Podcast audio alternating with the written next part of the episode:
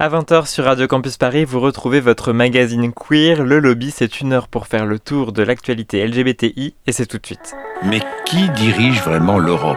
Des homos qui, dans leur quotidien, se sentent parfois obligés d'être très discrets sur leurs amours. On est envahi de gays. Le lobby. Ils sont dans les campagnes, dans les villes. Les lobbyistes ont plusieurs stratégies pour arriver à influer sur les projets de loi. Radio Campus Paris. Homo, hétéro, égalité, leur première stratégie, c'est de parvenir à obtenir l'information le plus en amont possible. Euh, bah, même mes amis, hein, ils savent pas ce que ça veut dire cisgenre. Et pour ça, ils vont se tourner vers les petites mains, autant de l'Assemblée que des cabinets ministériels. Vous parlez de certains homosexuels qui se font la courte échelle pour grimper les échelons du pouvoir. Quelle est l'influence réelle des lobbyistes Pour reculer encore un peu l'intolérance.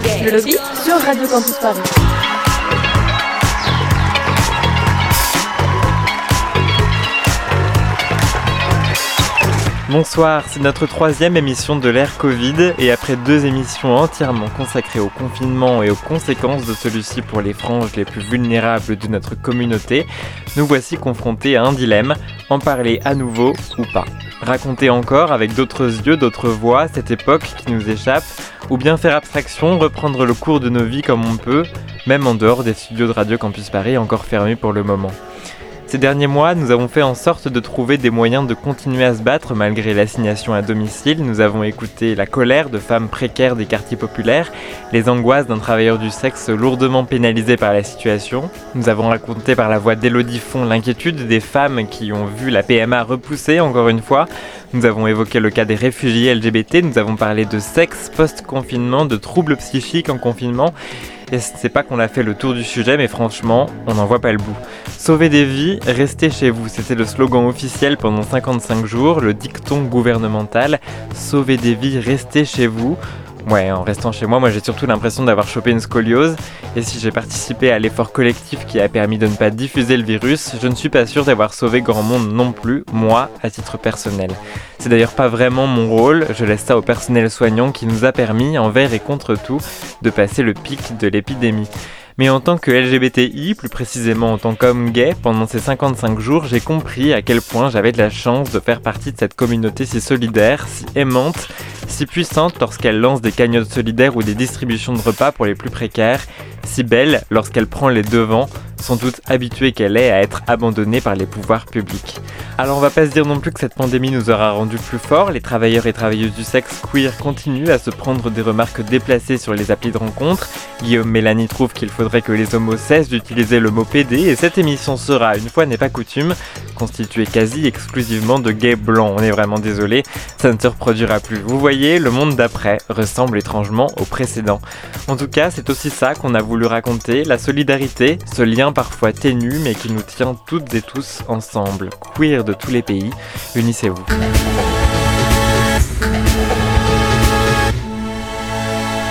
Le lobby épisode 8 ce soir. Bonsoir Victor. Bonsoir Colin. Épisode 8, donc toujours fait maison, avec ce soir deux invités. En première partie, nous serons avec Pierre, c'est le secrétaire général d'Act Up Paris, et avec lui, on parlera des résonances entre l'épidémie de VIH et l'épidémie de coronavirus. Qu'est-ce que la communauté LGBTI, marquée par le sida dans les années 80-90, peut apporter au reste du monde? C'est la question qu'on lui posera. Et puis en deuxième partie, nous recevrons Fabien Randan, journaliste à 20 minutes et spécialiste de l'Eurovision. La cérémonie annuelle devait avoir lieu il y a une dizaine de jours, mais a été annulée pour cause de crise sanitaire. On reviendra avec lui sur l'histoire de ce monument de la culture queer. Et côté chronique, Victor, la loi Avia a été votée par l'Assemblée nationale. Et je vous dirai pourquoi c'est une bien mauvaise nouvelle pour les LGBTI. Quant à Léo, il reviendra sur la décision de Viktor Orban, Premier ministre hongrois, de mettre fin à la reconnaissance des personnes trans. Voilà pour le programme de ce soir, mais avant tout ça, comme le mois dernier, on va commencer par une carte blanche. Chaque mois, nous demandons à une personnalité LGBTI ce qu'elle entrevoit pour le monde d'après, et ce mois-ci, on écoute les mots d'une militante lesbienne et afroféministe, auteure, slameuse et réalisatrice, Joëlle Sambinzeba. Bonjour à, l'équipe du, euh, du, lobby et euh, un tout grand merci de m'avoir euh, invité à faire euh, cette deuxième carte blanche pour, euh, pour votre émission. Je suis vraiment extrêmement, extrêmement honorée. je dois dire que j'ai pris beaucoup de plaisir à l'écrire et, et, aussi à, à, réfléchir finalement à ce, à ce fameux monde d'après.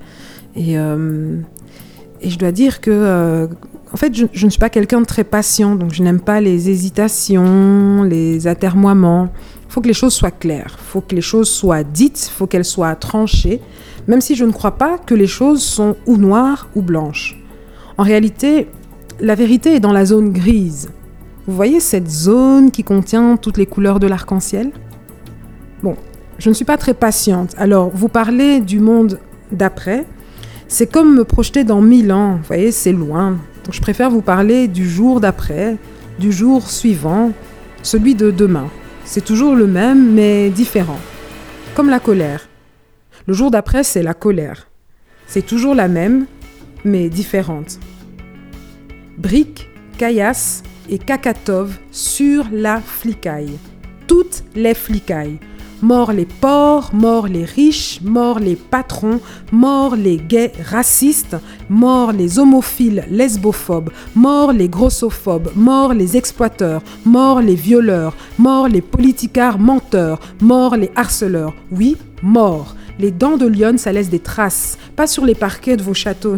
Non, ceux-là, ils sont déjà en feu. Le jour d'après, le front est haut, le menton droit et les droites en béton armé, celles de nos poings, pas des parties les droites. Le jour d'après, c'est parti, la fête, la fête et vive la fête sous un pont à Laken, dans les parcs et les forêts, dans nos slips et dans nos lits, jusque dans nos cœurs. De l'électro sointante cadenassée à de la rumba chaloupée.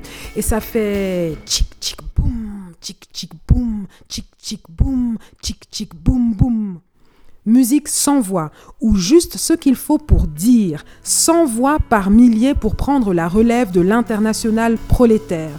Comme la poésie, la musique sauvera le monde, des mots et des décibels, pour les belles âmes que nous sommes. Et le jour d'après, ce que nous sommes ne souffre d'aucune assignation. Nous sommes page 404 ou 69 erreur.tpg et nos enculades sont consenties et désirées, ou elles ne sont pas.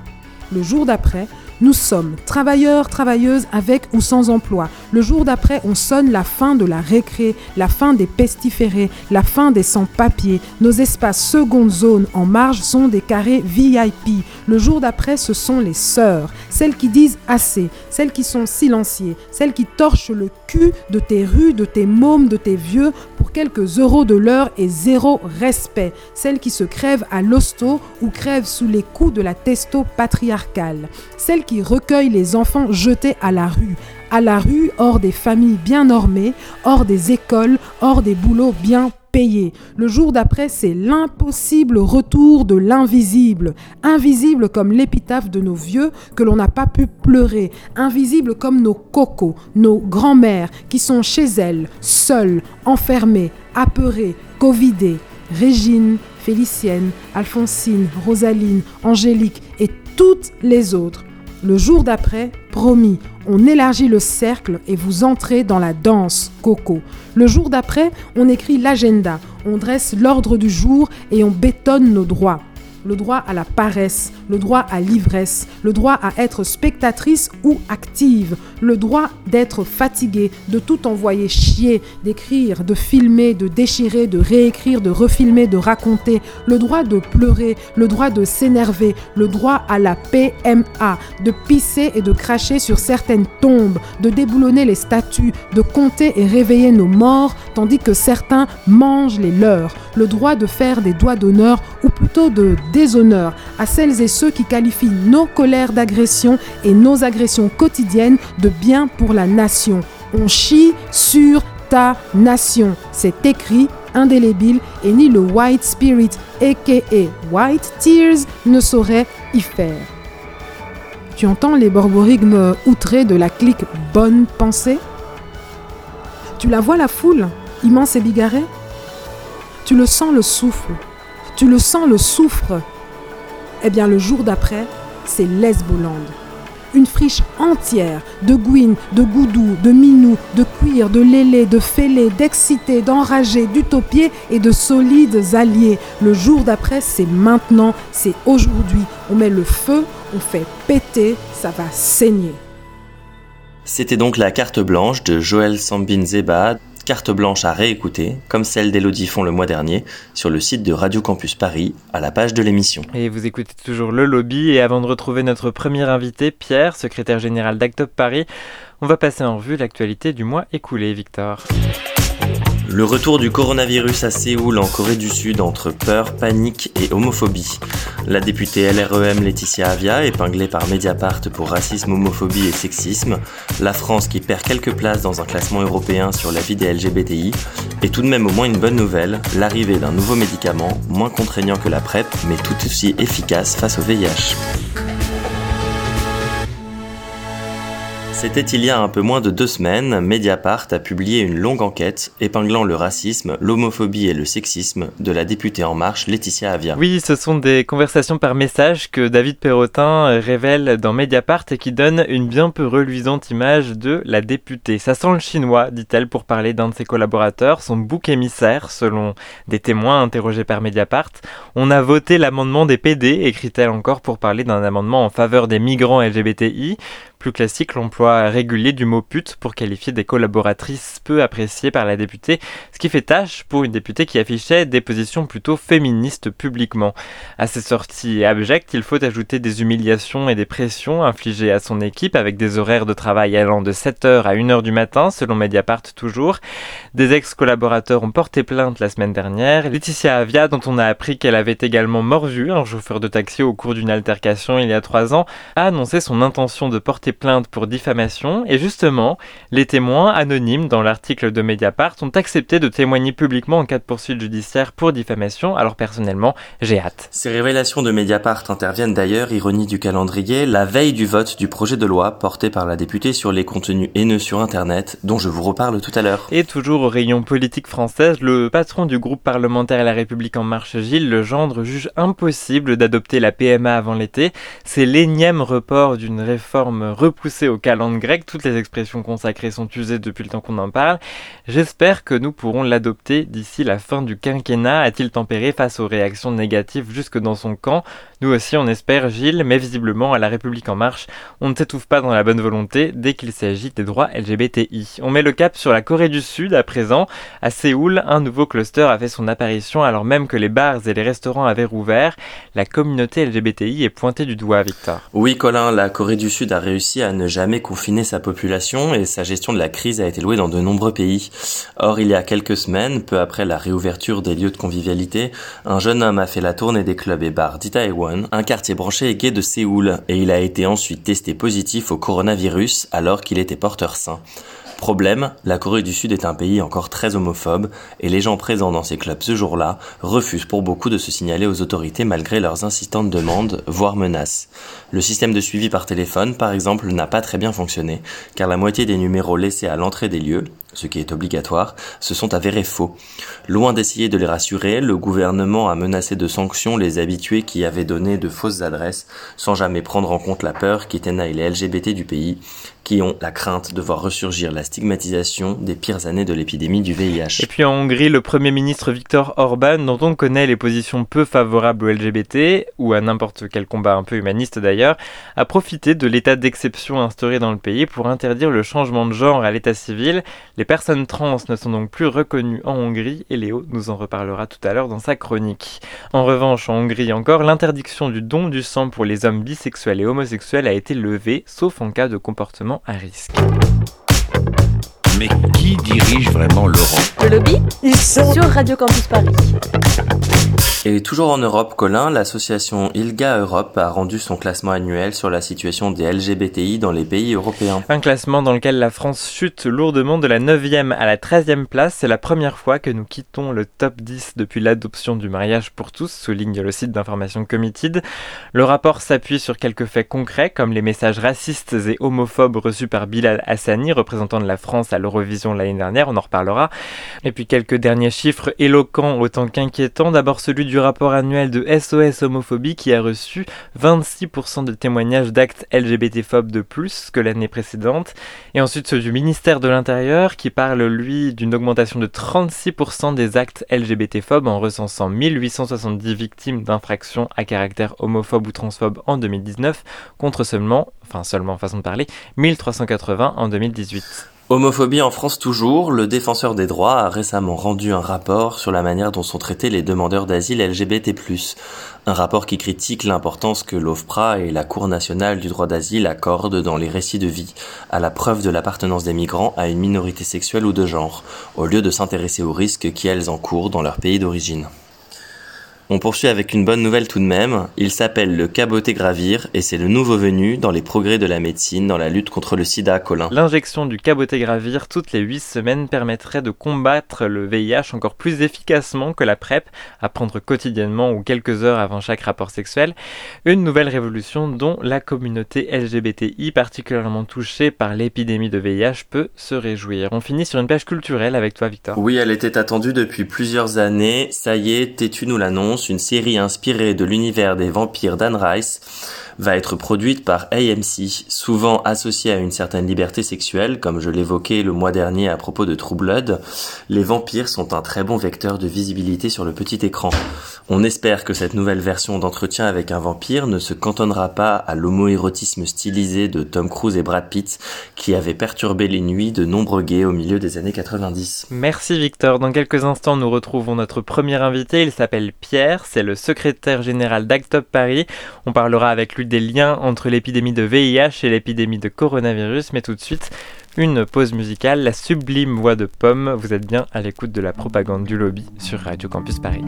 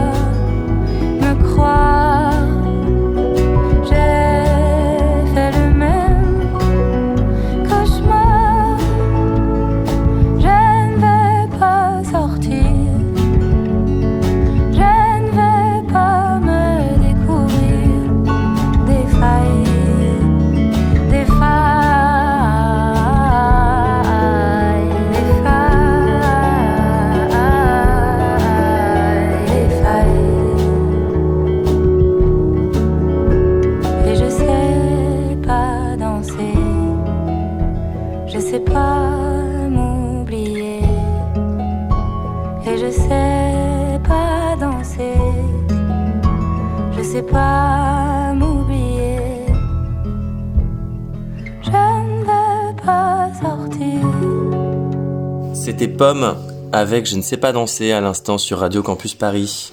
Et tout de suite, on va retrouver notre premier invité. Le lobby Radio Campus Paris. Moi, je m'appelle Pierre, je suis PD et Séropo et je suis secrétaire général de l'association Acte Paris, euh, association de lutte contre le sida. Alors, on a beaucoup lu euh, ces derniers temps, pendant la, crise sanitaire, que le VIH et le coronavirus avaient une séquence euh, commune, ce qui a conduit euh, au prix Nobel de médecine Luc Montagnier à même affirmer que le coronavirus avait été créé en laboratoire à partir du VIH. Alors, qu'en est-il exactement? C'est n'importe quoi. Hein. C'est deux virus qui sont différents. Euh, certes, il a des séquences de ces gènes qui sont euh, similaires, mais comme euh, nous, on en a aussi. Donc, enfin, comme l'être humain a des a des gènes similaires à, certains virus, donc c'est pas, enfin, c'est pas quelque chose de très très important. Et surtout, ce qui est important de voir, la corrélation entre le Covid et le VIH, c'est surtout par où passe l'épidémie l'épidémie en fait euh, de VIH, elle passe par les personnes qui sont précaires, qui sont euh, discriminés dans la société, donc euh, les personnes LGBT, les personnes racisées, etc. Et le Covid, en fait, on s'est rendu compte que bah, c'est à peu près la même chose. En fait, c'est les gens qui sont euh, qui sont dans la précarité qui vont être touchés, les gens qui sont euh, dans la fragilité aussi, les, les, personnes âgées, qui vont être touchés. Donc voilà, on, ce qu'on peut voir comme euh, corrélation entre le Covid et le VIH, c'est vraiment par où ça passe. Qui dit euh, confinement dit euh, sans doute moins d'utilisation des, des, applis de rencontre qui peuvent indirectement euh, aider la propagation du VIH, mais dit aussi fermeture des centres de dépistage. donc ce confinement, ce sera beaucoup de dépistages qui, qui n'auront pas eu lieu. Est-ce que tu penses que paradoxalement, le confinement, ça pourrait aider la propagation du VIH Ce qu'on peut essayer de, voir un petit peu, c'est Comment minimiser, par contre, ce, ce, cet impact du Covid sur l'épidémie de VIH Alors, en France, c'est assez simple. Hein. On a commencé à le faire euh, euh, sur Paris, sur Nice. Euh, c'est euh, les, les, tests en laboratoire de ville sans ordonnance. Ça va continuer encore pendant quelques mois, je crois, jusqu'en juillet. Et ça, c'est ça, c'est très important pour le pour euh, faire descendre le nombre de nouvelles contaminations. Il y a toujours 6000 euh, nouvelles contaminations de VIH par an. Et le problème, c'est que euh, on a une on a une épidémie cachée, qui est du fait de que les gens ne se testent pas assez. Et donc là, voilà, c'est ce qu'on peut imaginer pour euh, éviter qu'il y ait trop de trop de conséquences du Covid, c'est ça. Euh, la deuxième chose, c'est alors euh, j'ai vu que euh, Ed euh, incite à plus de sexe virtuel et de choses comme ça. Après, je on peut pas demander à quelqu'un d'arrêter le sexe pour pour éviter d'être malade, quoi. Donc de toute manière, il y aura des gens qui vont faire des qui vont faire des partous qui ont fait des partous. Il y a des gens qui euh, qui ont besoin de ça et qui et il faut accepter qu'ils existent ces gens-là. Et c'est surtout que là, euh, faut leur permettre de euh, se tester beaucoup plus facilement et donc continuer ce, ce, cette ouverture des tests sans ordonnance, le généraliser si c'était possible, euh, faire en sorte d'avoir des masques gratuits comme on a des capotes gratuites et remboursées par la sécurité sociale depuis euh, depuis un an et demi.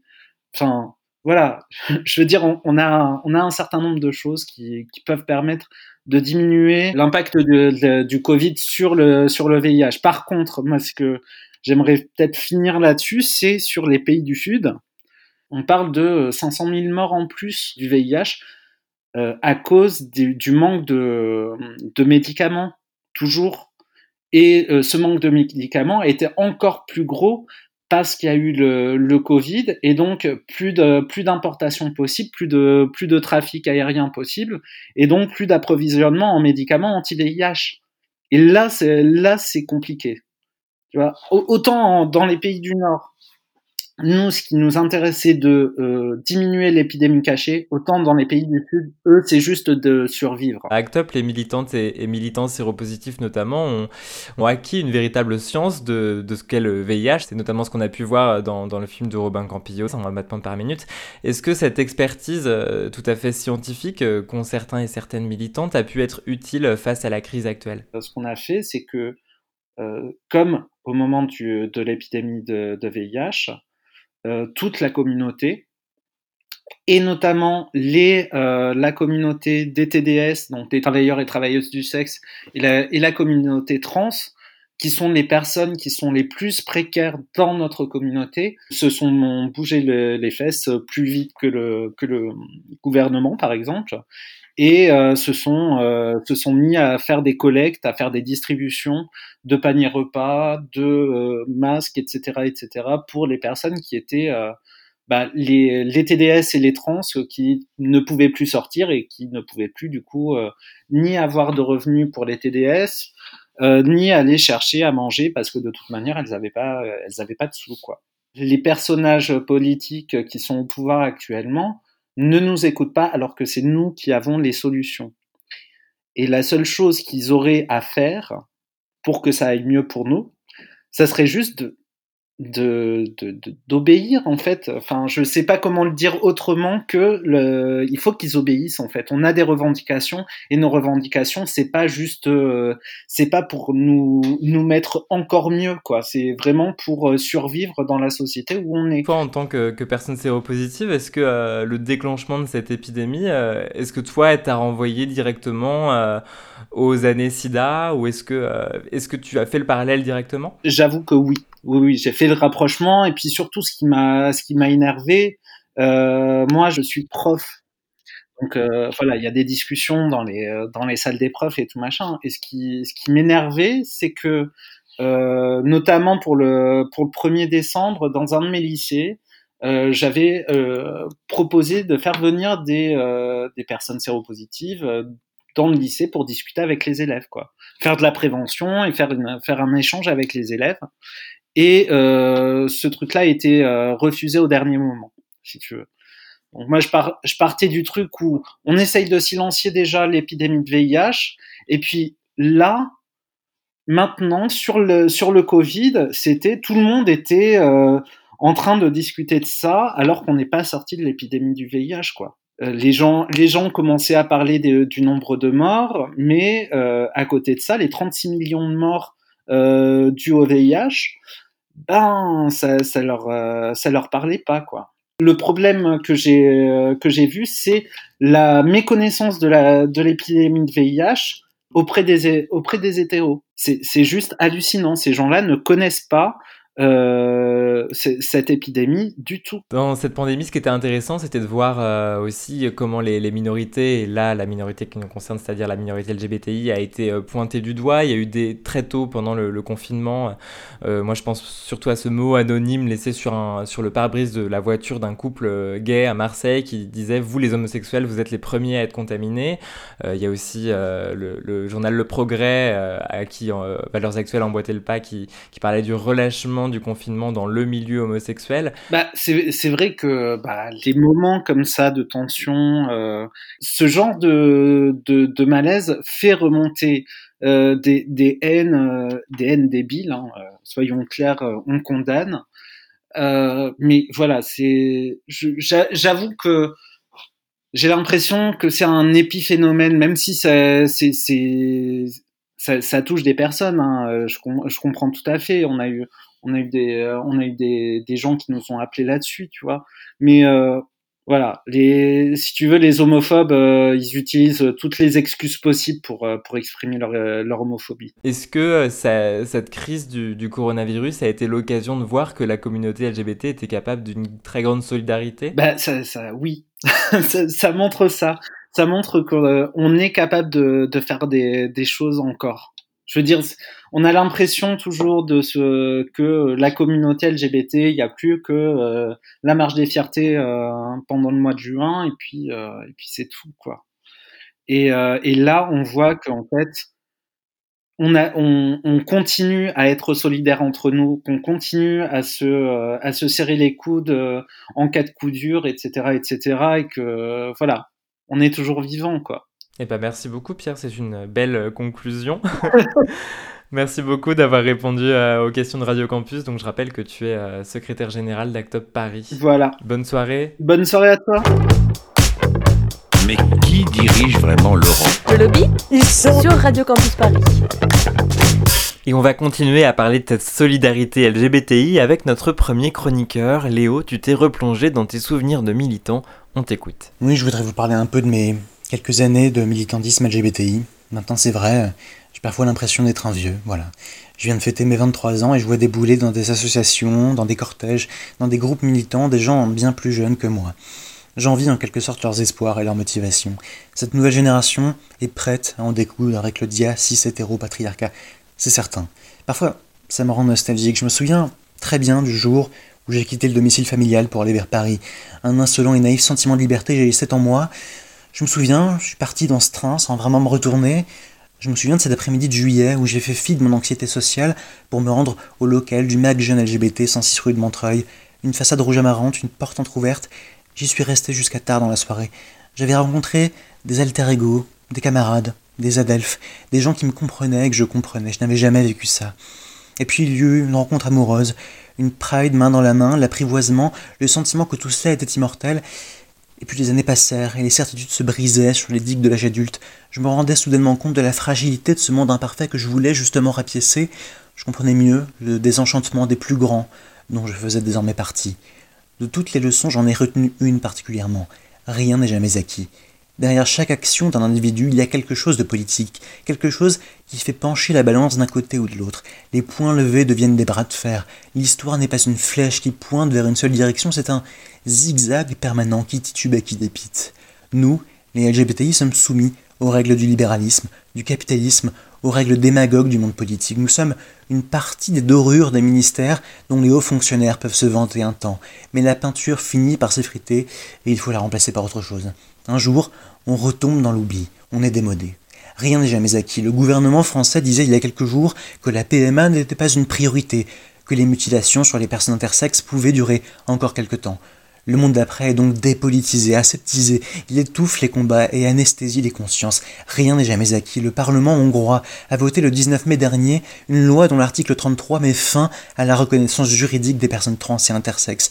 Désormais, les documents officiels devront faire figurer le sexe à la naissance, le sexe dit biologique, avec tous les guillemets qu'il faut mettre. L'ILGA, l'association internationale des LGBTI, se dit inquiète dans son dernier rapport de la profusion et de la banalisation des actes LGBTI-phobes partout en Europe. Il pointe notamment le manque d'implication des États pour venir en aide aux réfugiés LGBTI. On finirait presque par oublier que nous vivons dans cette Union européenne qui nous, qui nous garantissait la paix et la sécurité, qui avait placé les droits de l'homme au-dessus de tout. Et elle est en fait un véritable cimetière où juste à côté des promesses politiques enterrées, nous comptons et fleurissons les tombes de nos camarades défunts. Merci beaucoup Léo, chronique à retrouver en réécoutant l'émission sur le site de radiocampusparis.org. Dans un instant, on accueille notre deuxième invité, Fabien Randan. Avec lui, on va parler d'une compétition internationale où ont triomphé notamment une drag queen autrichienne et une femme trans israélienne. Mais de quoi s'agit-il Victor? On est ensemble jusqu'à 21h. Comme un enfant aux yeux de lumière qui voit passer au loin les oiseaux comme l'oiseau bleu survolant la terre, vois comme le monde, le monde est beau. Beau le bateau dansant sur les vagues,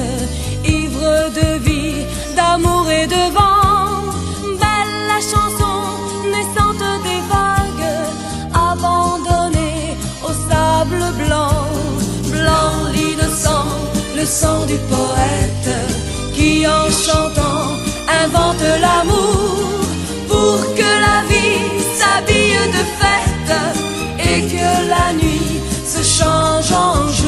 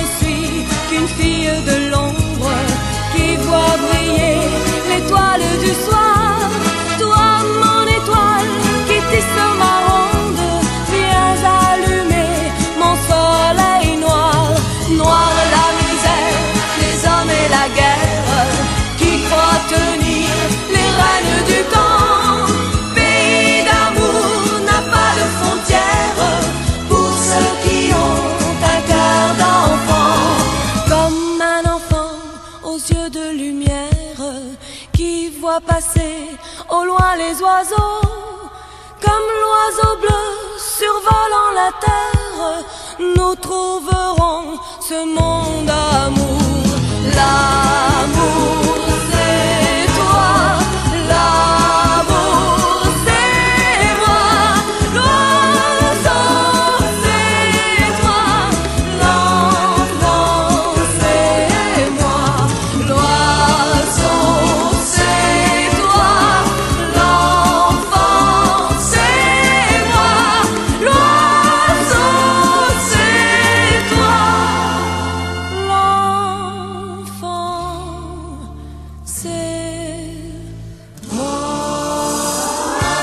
L'oiseau et l'enfant, Marie-Myriam euh, à l'instant, et vous écoutez toujours Le Lobby, le magazine LGBTI de Radio Campus Paris, et on accueille à présent notre deuxième invité. Bonsoir Fabien Randane. Bonsoir Colin, bonsoir Victor. Tu es journaliste pour 20 euh, minutes, journal pour lequel tu couvres l'Eurovision, et tu es membre aussi de l'association des journalistes LGBTI, et donc l'Eurovision, c'est cette compétition que la France euh, a gagnée pour la dernière fois en 1977 avec L'Oiseau et l'enfant qu'on qu'on entendait à l'instant. Avec toi, on va se plonger un peu dans l'histoire de l'Eurovision pour essayer de comprendre pourquoi c'est devenu quelque chose d'aussi populaire dans notre communauté, la communauté LGBT, même plus précisément la communauté gay, puisque bah, nous sommes entre nous ici. Euh, mais avant, une première question. L'année dernière, on a eu aussi le droit à une compétition plus politique que jamais, une cérémonie à Tel Aviv, en Israël, donc qui se jouait sur fond de soft power et de pinkwashing, avec un candidat français qui était un jeune maghrébin coiffé d'une perruque extravagante, un groupe islandais aussi anarchiste qui s'est fait remarquer, habillé tout en cuir et qui chantait La haine triomphera. Est-ce que ça a toujours été aussi politique l'Eurovision qu'en 2019 euh, L'Eurovision, c'est euh, un concours euh, européen, international, et c'est une, vitrine de la géopolitique internationale. Donc, ce qui fait qu'il y a aussi bien des pays qui vont y aller en, en présentant des, chansons de manière innocente, et puis parfois d'autres pays vont y aller avec des sous-entendus politiques, par exemple. C'était le cas en de la Géorgie euh, en 2009 qui voulait euh, participer avec une chanson euh, titrée We Don't Wanna We Don't Want to Putin. donc l'homophonie, on entend très bien entre We don't want to put in et on ne veut pas de Poutine. il y avait clairement un, un message politique derrière. Ça, euh, ça, suivait euh, cette édition-là suivait le conflit euh, en Ossétie, donc à l'intérieur de la, de la, Géorgie, et l'UER, l'Union européenne de radio-télévision, qui est l'instance qui chapeaute le concours, a demandé à la délégation géorgienne de changer le titre de la chanson, ce qu'elle a refusé de faire. En conséquence, euh, le, la Géorgie s'est retirée du, du, concours cette année-là. Euh, donc il y a, y a, plusieurs exemples comme ça de, euh, de pays, de chansons euh, qui, qui, qui, qui, ont une dimension clairement politique. Donc du coup, si tu nous dis que la Géorgie a dû retirer sur les, les, les demandes de l'UER, ça veut dire que dans son règlement, l'Eurovision interdit les paroles et prestations politiques, et donc le soutien à une cause politique est en soi prohibé. On imagine donc que les droits LGBTI sont assez peu présents dans les diverses prestations.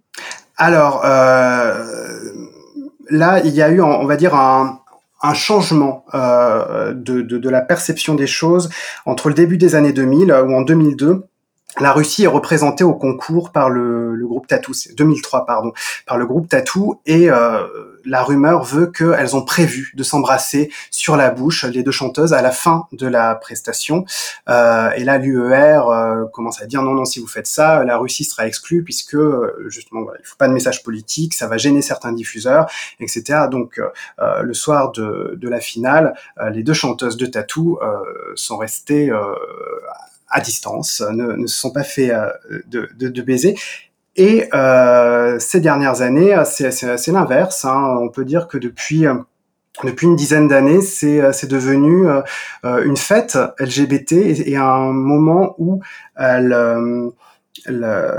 soit les revendications ou la visibilité LGBT est devenue plus plus forte. Euh, alors il y a bien sûr la victoire de Conchita Wurst pour euh, l'Autriche en 2014 qui a été euh, le, le, moment un peu symbolique hein, avec euh, sa, sa, fameuse phrase "Nous sommes inarrêtables". Euh, donc qui était clairement un message à destination des, des, des personnes LGBT. On a vu euh, aussi une année plus tôt, en 2013, euh, la candidate de la Finlande qui a embrassé sur la bouche euh, sa, sa, danseuse. le titre de la chanson c'était Marry Me, donc épouse-moi. Donc là, il était question avant même que la Finlande ne, vote le, le, mariage pour tous, que il était question de, de mariage égalitaire donc voilà, il y a, toute cette visibilité, on va dire LGBT, euh, qui, fait que ça a gêné certains pays. Euh, comme euh, la, Russie, hein, qui a eu beaucoup de mal avec la victoire de Conchita Wurst, comme la Hongrie, hein, qui ne participe pas cette année, et officieusement, cette visibilité des personnes LGBT, des droits des, personnes LGBT, serait l'un des points de, de, crispation. Donc il y a eu une, une évolution au fil du temps et, et aujourd'hui, on peut dire que c'est plutôt un concours très très très friendly, très LGBT friendly. Alors on va reprendre un petit peu le, le cours de cette histoire LGBT friendly de l'Eurovision. L'Eurovision qui est donc lancée pour la première fois en 1956. Est-ce que tu sais quand apparaissent les premiers candidats LGBTI Alors, le, on va dire que la première chanson crypto euh, LGBTI, euh, c'est euh, sans doute Nous les amoureux, la chanson avec laquelle Jean-Claude Pascal a gagné le concours en 1961 pour le Luxembourg. Nous les amoureux, on voudrait nous séparer. On voudrait nous empêcher d'être heureux. Nous, les amoureux, il paraît que c'est l'enfer qui nous guette, ou bien le fer et le feu. Donc euh, le, mot euh, homosexualité euh, n'est pas prononcé, c'est c'est voilà, c'est le, refrain, c'est nous les amoureux, on voudrait nous séparer, on voudrait nous empêcher de nous aimer, donc comprenne qui pourra, hein, on va dire.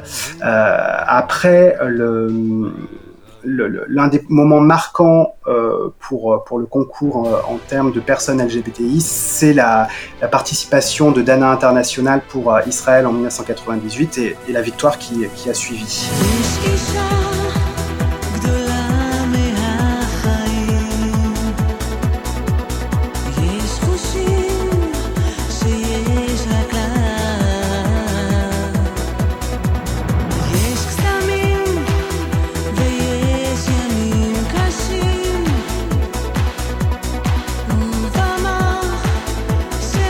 Quelles ont été les réactions à la suite de, cette victoire, justement Avant même sa participation, ça lui a valu des, menaces de mort euh, en, Israël.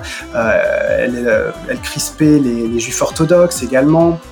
Euh, et donc sa victoire n'a pas calmé euh, euh, ces, ces gens-là, mais en tout cas sa victoire a, a permis de, de, mettre en avant et en lumière la communauté LGBT en Israël. Et je discutais avec un, un, ancien membre de la délégation qui était présent dans la délégation israélienne en 1998.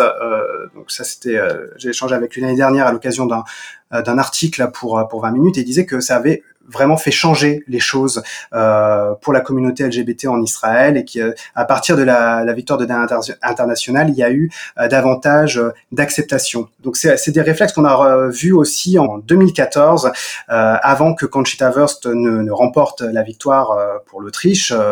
il y avait des pétitions en Autriche contre sa participation, qui disaient que c'était une honte, que un, le pays soit représenté par une femme à barbe, Des réactions hostiles qui ne se sont pas tues non plus avec euh, notre candidat l'année dernière, Bilal Hassani. Euh, est-ce que néanmoins, euh, tu penses que l'Eurovision pourrait raconter une histoire de la représentation, de la visibilité des personnes LGBT qui irait vers quelque chose de plus positif?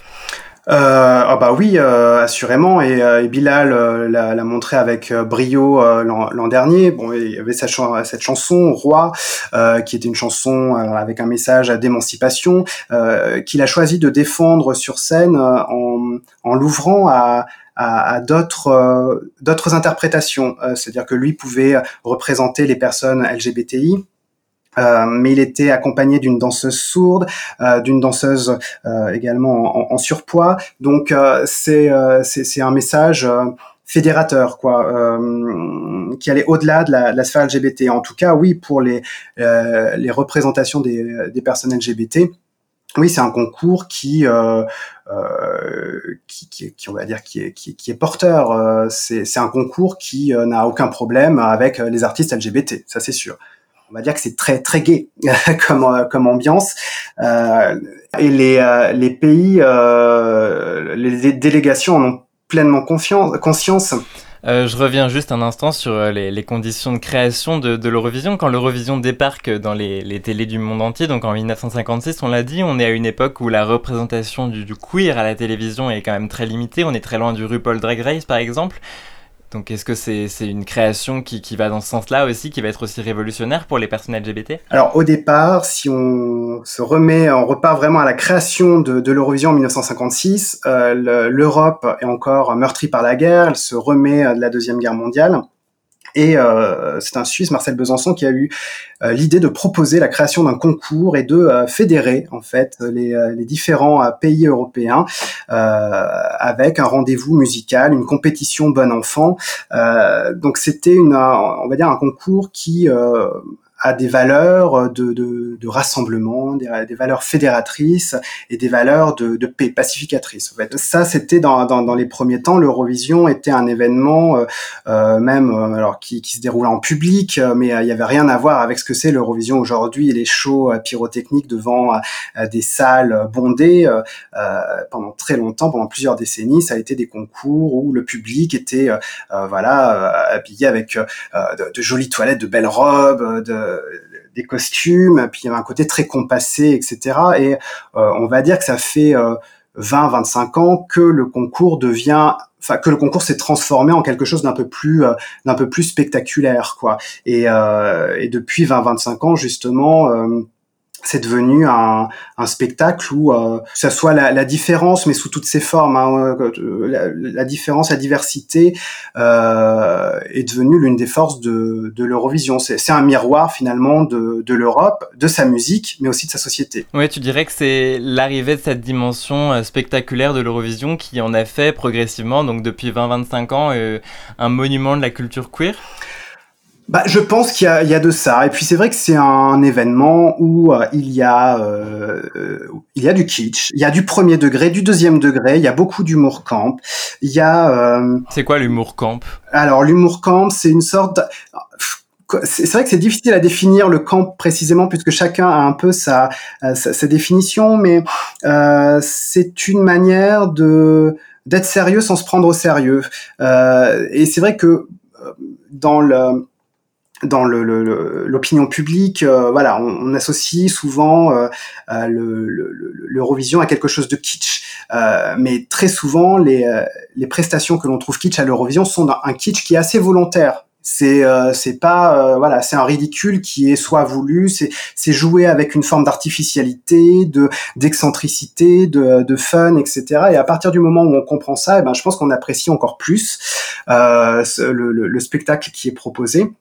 Euh, donc oui, cet, cet humour camp, c'est euh, c'est un humour euh, qui est, on va dire, référencé, qui repose sur une forme de connivence aussi, je dirais, où on reconnaît euh, certains certains codes, certains sous-entendus euh, et, et, et, effectivement, voilà, alors on peut schématiser, hein, mais euh, le, le, public, euh, les, les, hétéros ont leur match de foot, et ben voilà, les homos euh, ont l'Eurovision. Et, et, là encore, je suis, j'assume, et puis c'est être dans les clichés, quoi. Mais mais c'est vrai que l'Eurovision n'a pas peur des clichés. Non, voilà, c'est ça. C'est l'Eurovision n'a pas peur des clichés. L'Eurovision n'a pas peur d'être over the top. Et en même temps, on trouve aussi euh, à l'Eurovision des propositions beaucoup plus, on va dire, euh, subtiles, sensibles, intimistes. Euh, donc c'est vraiment un grand, un grand melting pot musical, quoi. Mais quand tu dis que c'est un, un, monument de kitsch et qu'il y a du, premier, du deuxième degré, ça, ça, donne un peu l'impression finalement que tous les pays et toutes les différentes cultures européennes euh, perçoivent l'Eurovision de la même façon. Est-ce que tu penses pas quand même qu'il y a euh, dans chaque pays une manière assez spécifique de percevoir l'Eurovision et que ce qui est du premier degré dans un pays va être vu comme du second dans un autre ou euh, comme quelque chose de choquant ou de kitsch dans un troisième? C'est vrai qu'il y a des pays, les pays scandinaves, notamment la Suède, l'Eurovision, c'est vraiment un rendez-vous annuel qui est hyper attendu et qui réunit un public très très familial. Euh, il y a des pays en revanche comme l'Italie où euh, en Italie, ils ont le festival de Sanremo, qui a un concours de chansons de variété italienne, et c'est ça l'événement euh, qui euh, rassemble la majorité du public devant le petit écran. Donc c'est un, un rendez-vous qui est différent pour tout le monde.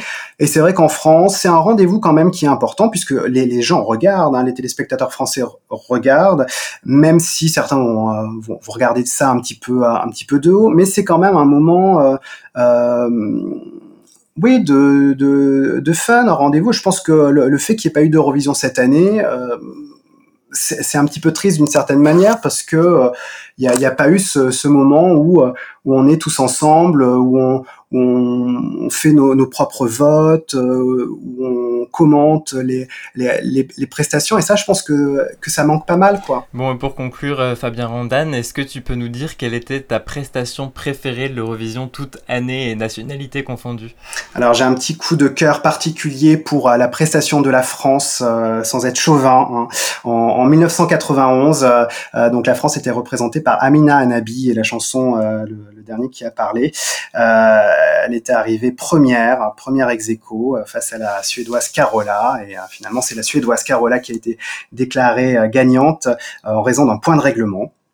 Euh, donc euh, la, la, victoire a échappé à la France cette année-là, euh, mais, euh, mais je pense que c'est une prestation qui, quand on la revoit encore aujourd'hui, n'a pas pris une ride. C'est c'est toujours très très classe, plein de plein d'élégance. Amina est, est, lumineuse, chante magnifiquement bien, et c'est une chanson qui qu'elle a écrite elle-même dans le contexte de, de, la guerre en Irak. Donc c'est une chanson qui a un vrai propos et c'est pour moi la, la, plus belle chanson d'Eurovision. Eh ben, on va pas pouvoir la revoir, mais on va quand même pouvoir la réécouter tout de suite sur Radio Campus Paris. C'est le dernier qui a parlé, qui a raison dans ta maison. C'est celle qui m'a donné un nom, qui a raison. De toute façon, fille ou garçon, tous ces dictons sont des leçons. Ne dis pas non, le monde n'est ni mauvais ni bon, tu tombes parent. C'est sans raison.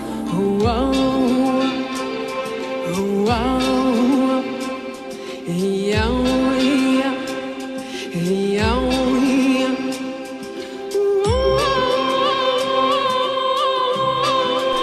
Merci beaucoup Fabien Randan d'être passé par le lobby. Merci, merci à vous pour l'invitation. Euh, de rien, je rappelle donc que tu es journaliste culture média au journal 20 minutes pour lequel tu couvres l'Eurovision. Euh, tu restes juste un tout petit peu avec nous parce que pour l'instant c'est l'heure de la chronique de Victor. Mais qui dirige vraiment l'Europe Le lobby Ils sont sur Radio Campus Paris. Alors Victor, il y a deux semaines, l'Assemblée nationale a définitivement adopté la loi de Laetitia Avia. Oui, Laetitia Avia, la députée dont on parlait tout à l'heure, qui considère que les Asiatiques sont tous des Chinois qui devraient savoir utiliser un Mac, qui se fait brumiser les jambes par ses assistants et qui appelle un texte sur les droits des migrants LGBT+, l'amendement des PD.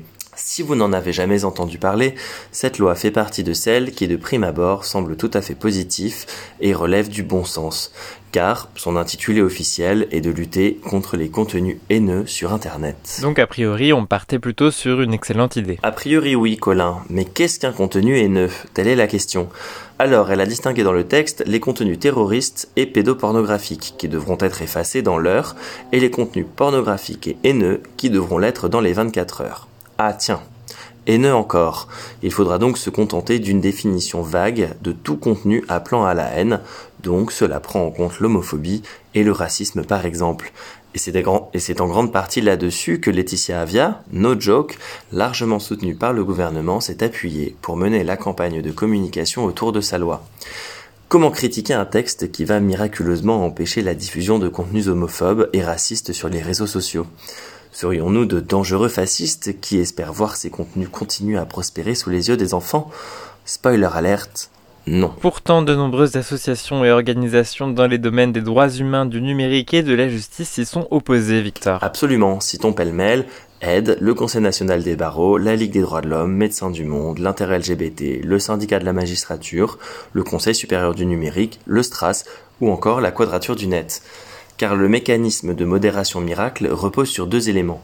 La mise en place d'un bouton de signalement unique et simple d'usage et l'obligation pour les plateformes d'être joignables par la police 24 heures sur 24. Et c'est là que commencent les problèmes. Tout d'abord, c'est désormais la police qui décidera de ce qui relève d'une incitation à la haine ou non, en l'absence totale d'un contrôle du juge, une forme de condamnation sans procès. Mais Madame Avia a rétorqué que pour ce genre d'affaires, le temps de la justice était trop long. Nicole Belloubet appréciera. Par ailleurs, comme le relève le Conseil national du numérique, la proposition de loi implique une délégation non négligeable de pouvoir aux plateformes qui pourrait donner l'impression d'une certaine privatisation de missions historiquement dévolues à l'État. En même temps, ce gouvernement n'est pas à une délégation de services publics près. Autre problème, les signalements. Ce seront souvent par eux que la plateforme sera alertée qu'un contenu contrevient à la loi. Donc toute campagne de ciblage d'un discours critique ou pro-minorité par un gouvernement ou un groupuscule oppresseur pourra être modérée. Là encore, l'équipe Avia et consorts a un super argument. S'ils pensent que leur contenu a été supprimé à tort, les gens pourront saisir la justice. Et là, Victor, on parle bien toujours de ceux qui disaient que la justice était trop lente. Voilà, cela même, cohérence quand tu nous tiens. Quand on connaît la frilosité et le puritanisme des plateformes, on peut légitimement s'interroger sur ce qu'elles choisiront de censurer en amont même des signalements. Les travailleuses du sexe ou les assauts de santé sexuelle, par exemple, sont déjà très souvent confrontées à des censures par erreur. Oui, j'ai mis des guillemets qu'on n'entend pas. Et ça risque bien de ne pas s'arranger. Et comme cela a été relevé dans une tribune parue dans Libération, cela risque de se retourner contre les journalistes, militantes, militants, chercheuses, chercheurs que cette loi prétend défendre. Car une grande partie de la modération étant automatisée, les algorithmes produisent beaucoup de faux positifs qui échouent à différencier un discours de haine contre une minorité d'un discours de lutte contre cette même haine. Tiens, tiens, ça nous rappelle rien, Colin J'imagine que tu veux parler de la chronique de Léo du mois dernier. Exactement. Le mois dernier, il nous a parlé de l'appli de flag soutenue par Marlène Schiappa. Encore une fausse bonne idée qui mêle numérique et lutte contre les discriminations. Et dans cette chronique, il nous a fait part de tout le mal qu'il pense de la police française en des termes durs, ce qui n'est pas du tout passé sur les réseaux sociaux. Il a reçu de très nombreuses injures et menaces, parfois même de mort le lobby avait partagé sa chronique avec un extrait. Ce que Flag veut, c'est de pouvoir légitimement, avec le consentement éclairé des Gwyn, des PD, des Trans et des Inter, aller casser la gueule à des Noirs et des Arabes en toute impunité. Eh bien, que s'est-il passé? Notre tweet a été supprimé car il enfreignait la règle relative aux conduites haineuses liées notamment à l'orientation sexuelle ou l'appartenance ethnique. Cette phrase a donc été considérée par Twitter comme étant soit LGBT-phobe pour l'emploi des mots Gwyn et PD, soit raciste pour avoir parlé de casser la gueule à des Noirs et des Arabes. Dans les deux cas, l'exact inverse de ce qu'il voulait dire. Récemment, plusieurs comptes de militants ont été censurés pour l'usage du terme PD dans leur bio. Un bien bel avant-goût de ce que la loi Avia va apporter aux LGBT+. Dans la com, pourtant, elle a bien insisté sur le fait que c'est la première loi sans rapport avec le Covid-19 à être votée depuis le confinement, et que le LGBT+, devrait être bien content. Moi perso, j'aurais préféré que le Parlement réexamine la loi de révision bioéthique, encore reportée à cause d'un calendrier soi-disant trop chargé, car rappelons que la fertilité n'augmentant pas avec l'âge, chaque mois de retard est synonyme d'abandon de projet de maternité pour des centaines de femmes. Merci beaucoup Victor, chronique à retrouver dès maintenant en podcastant euh, notre émission sur le site de radiocampusparis.org. Et on est déjà à la fin de cette émission, c'est l'heure donc de l'agenda. Qu'est-ce qu'on fait, qu'est-ce qu'on lit, qu'est-ce qu'on regarde dans les quatre prochaines semaines? On commence avec toi Fabien. Eh bien alors moi je vais rester euh, dans la thématique de l'Eurovision avec euh, l'initiative Eurovision Again qui euh, consiste en fait tous les samedis à, 21h en la rediffusion euh, d'un ancien concours de l'Eurovision sur la chaîne YouTube, euh, donc sur la chaîne YouTube de l'Eurovision. Il y a possibilité de faire des dons pour une association LGBT qui est différente, je crois, chaque semaine. donc c'est l'occasion de se replonger dans l'histoire du concours et tout en tout en découvrant peut-être même euh, certaines prestations euh, iconiques. Eh ben, merci beaucoup Fabien, on en prend bonne note et on mettra ce lien sur le site de Radio Campus Paris. Victor Donc moi je vais vous conseiller euh, Querelle qui est un roman écrit par le québécois Kevin Lambert. C'est ce qu'il appelle lui un drame syndical. Ça se déroule dans une scierie au bord du lac Saint-Jean-Saguenay au Québec donc, et cela traite de la lutte des ouvriers de cette usine qui sont en grève pour obtenir des revalorisations et de meilleures conditions de travail. On suit en particulier le personnage de Querelle, l'un des ouvriers, gay, assumé et viril, sur lequel fantasment tous les garçons de la région. Kevin Lambert, phénomène littéraire dans son pays, c'est nous interroger sur les rapports de classe tout en écrivant un érotisme parfois très cru. Et puis moi de mon côté, en deux secondes, Jacques Demy est arrivé sur Netflix, donc je vais pouvoir regarder Les Demoiselles de Rochefort. Et voilà, le lobby c'est fini pour aujourd'hui. Merci à nos invités, Pierre de l'association Act Up Paris et Fabien Randan, journaliste à 20 minutes, ainsi que la militante lesbienne et afroféministe Joël Sambin Zeba. Merci aussi à Jonathan et Kaohan pour la mise en onde de l'émission. Et toutes les références sont à retrouver sur le site de Radio Campus Paris et sur nos réseaux sociaux où vous attend déjà le podcast de cette émission. Prochain rendez-vous le 23 juin. D'ici là, belle soirée à l'écoute de Radio Campus Paris.